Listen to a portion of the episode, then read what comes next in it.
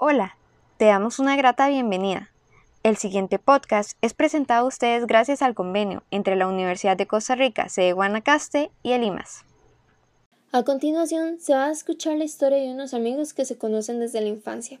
Kevin y su hermana menor Samantha conocieron a Francisco cuando éste se mudó a la casa de lado y se convirtió en su vecino. Los jóvenes muchachos y la muchacha tomaron caminos diferentes al terminar la universidad. Ocho años después, Francisco regresa al vecindario donde les conoció y, conmovido por los recuerdos, trata de contactarse con ambos, pero solo localiza a Kevin, a quien de igual forma invita a su nuevo hogar. Hola, caballero, bienvenido, pase, pase. Fran, hermano, qué gusto verte después de tanto tiempo, mae, qué bueno. ¿Verdad, verdad que sí? ¿Y la pequeña Sam, qué se hizo? Pensé que iba a venir con usted. Ay, mae, vieras qué problema estoy teniendo con esa muchacha. Mae, vieras qué problema. ¿Y ahí, de ahí, cómo así? ¿Qué pasó? De mae, fíjate que se hizo un novio y de ahí, después de un par de meses se fueron de ahí a vivir juntos. Y ahí el mae se transformó totalmente, se volvió súper, súper tóxico. Ve, no la deja salir, ni siquiera podemos visitarla o que ella nos visite. Y ahí está el cabrón pulseándola para que renuncie al trabajo, mae, hasta ese punto quiere llegar. Di, ¿cómo, cómo así? ¿Desde hace cuánto está con el mae? ¿Y por qué no lo ha dejado? De mae, creo que apenas van para los dos años, imagínate. Y ahí están mis viejos tratando de pedirle que, de que regrese a la casa con ellos. Pero ella dice que no, que todo está bien, que solo prácticamente él la, la quiere proteger.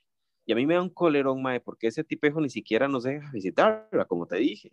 Que, y esa, y digamos, ella siempre pone excusas, que está muy ocupada, o que tiene la casa desordenada, o que ella tiene planes con él. Y la verdad, a mí vieras que me preocupa muchísimo, porque yo sé que ese mae es capaz de muchas cosas. Claro, claro, ¿cómo no entiendo? Ese tipo lo que está haciendo es violentando a Samantha. La verdad es que no puedo creer todo lo que está pasando.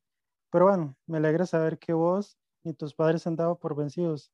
Yo sé que ustedes están ahí para ella. En cualquier momento en que ella necesite ayuda, ustedes se la van a brindar. La verdad es que quién no diría que este tipo de cosas le pueden pasar a nuestros seres queridos. La historia que acabamos de escuchar aún no termina. El caso de Samantha es solo uno de tantos. Este, en particular, refleja la vida que muchas mujeres atraviesan tanto dentro como fuera del matrimonio. Es en situaciones así cuando las redes de apoyo, la familia, las amistades son claves para ayudar a la víctima a salir del ciclo de violencia. Pero también se requiere el apoyo de profesionales en psicología, en derecho, en trabajo social, entre otros. Por ello, es importante acercarse a las instituciones como el INAMU, IMAS, OIJ, Fuerza Pública o el mismo PANI, porque estos ofrecen servicios y protocolos de apoyo y atención ante este tipo de escenarios. Si usted está atravesando una situación similar o conoce a alguien que sí, no dude en establecer contacto con alguna de las instituciones ya mencionadas.